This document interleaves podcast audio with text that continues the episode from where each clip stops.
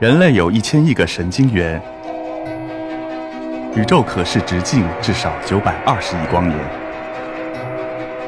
从无限小到无限大，在中科院 SELF 讲坛一起探索未知的世界。本节目由中科院 SELF 讲坛出品，喜马拉雅独家播出。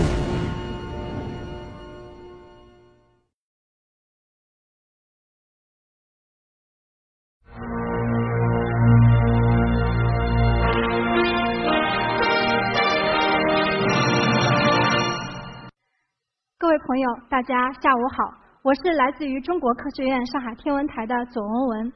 今天非常的荣幸和开心来到 SELF 论坛，和大家来介绍一位朋友，也是我自己的研究领域——黑洞。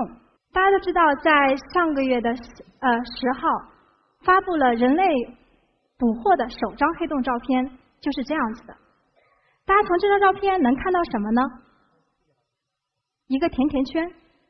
这个甜甜圈它真实的物理尺寸有多大？有一千亿千米。但是因为这个黑洞距离我们非常遥远，有五千五百万光年，因此呢，它看起来的尺寸非常的小，只有四十一个微角秒，相当于什么呢？相当于如果我把量角器上的那一度分成一亿份的话，那一亿分之一就相当于这个环的大小。可见这个环非常的小。全球两百多位科学家，八个观测时间非常珍贵的毫米波望远镜或者是望远镜阵列，为了实现这个目标，组成了一个合作团队，组成了一个等效口径和地球直径差不多大的望远镜，最终拍摄到了这张照片，并且花了近两年的时间冲洗得到这张照片。在四月十号发布之前，其实我已经看到过这样的照片。我在大家看到这张照片感到很欣喜的时候，我觉得比我看到黑洞照片的那个时候还要欣喜一些。这就因为好像你有一个朋友，然后大家都非常认可你这个朋友，你也会感到很兴奋一样。在工作当中，经常有人会问我这样一个这样一些问题：黑洞是什么？黑洞真的存在吗？我们为什么要研究黑洞？这就是我今天想给大家分享的这三个话题。黑洞是什么？说到黑洞啊，我们不得不提到一位很受人尊敬的科学家，那就是爱因斯坦。他在一九一五年的时候提出了广义相对论。他曾经在一次采访当中是这么说的：别人都认为时间和空间一定是独立的，而我这个人就比较坚持，我认为时间和空间可能在一起。如果我们要再浅显一点去理解爱因斯坦所提出的他的相对论的话，可以这样说。那就是物质的质量决定了时空如何弯曲，而时空弯曲又决定了我们质量物质会怎么去运动。举一个例子吧，现在大家都坐在我们舒服的这个凳子上，哎，你坐在上面，你发现这个椅面发生了凹陷。如果你再在你的椅面上放一个小球的话，你会发现这个小球会很自然的往你所坐的区域去滑动。这其实就是你决定了椅面怎么弯曲。然后椅面的弯曲又决定了椅面上的物体会如何去运动。就在同一年，爱因斯坦应该也是在各地去举办他的呃广义相对论的报告。当时场下有位听众叫做史瓦西，也是德国著名的物理学家，他就听进去了爱因斯坦的方程，也就是他的广义相对论。随后呢，他就去了战场，一战的战场，在战场上，他白天打仗，哎，晚上呢，他就思考这个方程。我们知道有方程，你就要去求解它，他就给出了爱因斯坦方程的首个精确解。前面不是提到了吗？爱因斯坦方程说了，哎，物质的质量决定了时空如何弯曲，他就给出了，如果在真空当中有一个球形、球形分布的物体，或者就说一个球吧，这个球对于周围的时空会产生什么样的弯曲呢？这就是它的解。如果我们对它的解再进一步的去看的话，你会发现有这样一个限制：你、我、我们所处的这个房子，它都有它自己的一个临界半径。如果把我们自己或把这栋楼压缩到它自己的这个临界半径的时候，它就可能变成个黑洞了。就是说，当你压缩到这个时候，你就会不受控制的继续往中心塌缩，直到塌缩至一个体积无限小的起点。那么对于这个临界半径的话，这个面我们就叫做视见世界。大家有没有发现，给黑洞拍照的那个望远镜就叫做视见世界望远镜，就是从这儿来的。因为我们想拍一拍视见世界附近的情况，显然我们已经认同了里面是没有办法看到的。那么这个世界面的大小跟什么有关系呢？如果要把我自己压缩成一个黑洞，我得压缩成多小呢？和质量有很大的关系。如果说黑洞这个物体的质量越大，那么就表示说它的这个世界面半径越大；质量越小，世界面半径越小。如果说把我们的太阳压缩成是黑洞的话，得压缩到多大呢？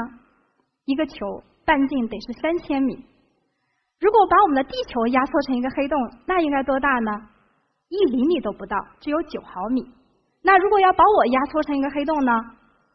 估计比原子核还要小了。这是理论上我们对黑洞的研究。可能你还是会问，呃，你这还是理论呀？那么在宇宙当中究竟有没有黑洞呢？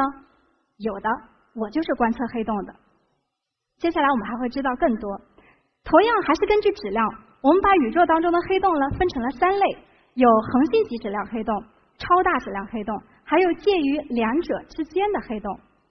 目前啊，在观测上，恒星级质量黑洞和超大质量黑洞，我们都找到了确切的案例，就确切的黑洞。唯独这中间的中等质量黑洞，目前还没有找到一个确切的候选体。这也是个待解的难题之一啊！几乎我们现在知道，每一个大质量的星系中心都存在着一个超大质量黑洞。那我们是怎么知道它的呢？除了在开讲的第一课，我给大家看到的那张首张黑洞照片，算是比较直接的看到了黑洞。除此之外啊，让我们对黑洞了解更多的，反而是它的间接证据。就像我们看不到风，但是我们可以通过这个今天的风很大，通过风吹动我们的衣服啊，或者是旗帜来判断风的存在。对于黑洞也有类似的原理。大家现在看到的这个视频呢，其实是银河系中心的其中二十八颗恒星长达十六年观测的一个结果。如果大家在夏天啊去一个比较偏僻的地方，光污染比较弱的地方，你抬头去看，你应该会看到一条一条那个银河光带。如果你去找的话，在光带最宽的区域，你去看，应该会有一个茶壶一样的星座，在那个星座的中心。就有我们这个银河系的中心，那就是我们银河系的中心。我们对这二十八个恒星进行了长达十六年的监测，用的是口径十米，就直径十米的望远镜。现在大家看这个视频，有没有发现这些恒星它在转动，好像在围着一个看不见的中心在转动？根据我们对轨道的分析，我们发现那个看不见的中心就在这里面五角星所标示的地方。我们发现这个中心区有多小呢？比太阳系还要小，只有地球到太阳之间距离的一百三十倍。但是在这么小的区域当中，它包含的质量有四百一十万倍太阳质量。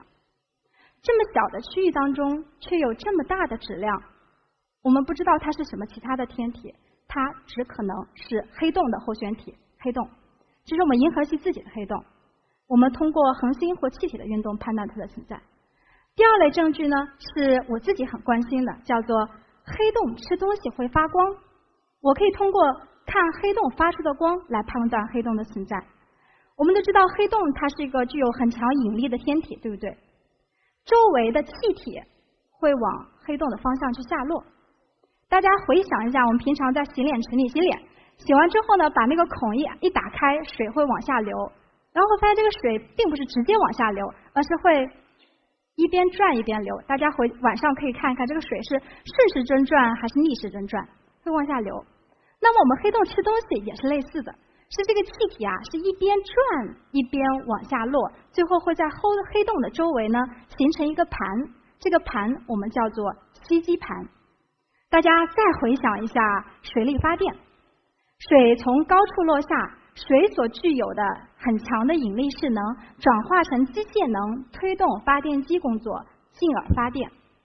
那么，当物质和气体从高处落下，掉到黑洞的周围，它也会释放出很强的引力势能。这样的引力势能呢，也会转化为光和热。而且转化效率非常的高，有多高呢？如果我们把平常煤煤燃烧，它会产热，对不对？那是一种化学燃烧。假设我们也要用一个比较专业的词，质量转化成能量的效率来看的话，煤燃烧相当于你在银行存了一万亿块钱，你可以取出三块钱的利息。而我们太阳能、太阳发电，呃，太阳的这个发光是核聚变，相当于你在银行存了一千块钱，可以取出七块钱的利息。而我们黑洞对周围物质的吸积、吞噬，最后转化为光和热，它转化的效率呢，相当于你在银行存了一百块钱，你可以至少取出十几块钱，至多可以取出四十块钱。以我们超大质量黑洞为例吧，活跃的超大质量黑洞，它吃东西发光，但它自己的那个盘所占的区域只有差不多三毫米那么大的一个黄豆，但是它发出的能量却是一个比它整个星系。比如说像银河系，整个星系发出的光还要强到几千倍。如此小的尺寸，如此大的能量，如此大的转化效率，使你不得不承认它就是一个黑洞。那么第三类证据是什么呢？第三类证据啊，大家听一听。现在你们听到的是人类探测到的引力波的声音。通过对引力波信号的研究，我们知道它对应的是两个恒星级。质量黑洞的碰撞和并合，就好像我们看到了两个黑洞打架的现场，然后你可以推测这应该是两个多大的黑洞，质量比是多少的黑洞打架。那么通过听到引力波，其实也间接的告诉我们质量恒星级质量黑洞的存在。那刚才不论是黑洞的首张照片，还是黑洞对周围气体恒星的影响，黑洞发光还是引力波。直接或间接的证据告诉我们了黑洞是存在的，相信大家也比较认同了。那接下来你们可能还是会产生一个疑问：OK，我相信了黑洞存在，那又怎样？我们为什么要研究黑洞呢？我脑海中闪过的第一个想法就是好奇心。我们其实好多时候是因为好奇，我想去做研究。显然这个是不能够说服大家的，所以呢，我还准备了其他的理由。第一，我的老家，我的银河系就有这样一颗超大质量黑洞。我们怎么能不了解一下黑洞呢？第二个问题是，这个超大这个超大质量黑洞对于我们自己和我们有什么关系呢？会不会影响到我们日常的生活呢？我给大家这样分析一下。一方面这个黑洞的质量是多大？四百一十万倍太阳质量。它距离我有二点六万光年。在这么大的一个尺度上我受到来自于它的引力微乎其微。